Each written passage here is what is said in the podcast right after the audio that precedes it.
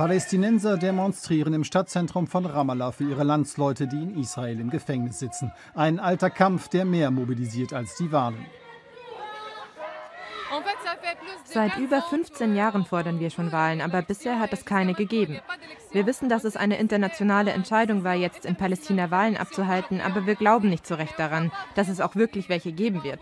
Denn viele der internationalen Kräfte spielen nur mit dem Palästinenserproblem. Und wir wissen auch, dass die palästinensischen Parteien nicht alle das Gleiche wollen.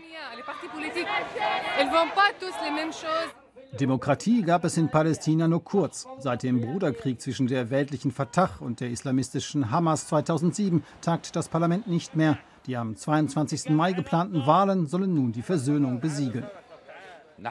Für uns, das palästinensische Volk, ist das ein wichtiger Test, den wir vor der ganzen Welt absolvieren. Sind wir eine richtige Nation, die fähig ist, einen zivilisierten demokratischen Staat zu bilden, oder bestehen wir nur aus Milizengruppen, die sich gegenseitig bekriegen, wie es manchmal überspitzt dargestellt wird? Es ist ein echter Test.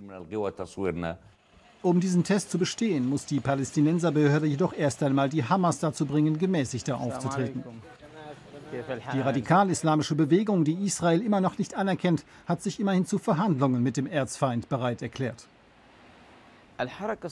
Das zionistische Regime verweigert jegliche Vereinbarung zur Beendigung des Konflikts. Sie wollen das gesamte Territorium. Deshalb müssen wir ihnen ganz klar die Frage stellen, seid ihr bereit, dem palästinensischen Volk seine Rechte zuzugestehen oder zumindest einen Teil davon? Und dann werden wir sehen, was sie antworten. Seit Yassir Arafats Tod 2004 suchen die Palästinenser nach einem neuen Anführer. Marwan Baghuti könnte das vielleicht, aber er verbüßt als Auftraggeber mehrerer Terrorattacken in Israel eine lebenslange Haftstrafe. Diese Partei hat ihn dennoch zu ihrem Spitzenkandidaten gekürt.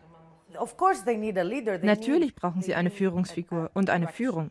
Doch noch mehr als eine zentrale Figur, und die haben wir, brauchen sie Klarheit und ein echtes Programm, ein realisierbares Programm.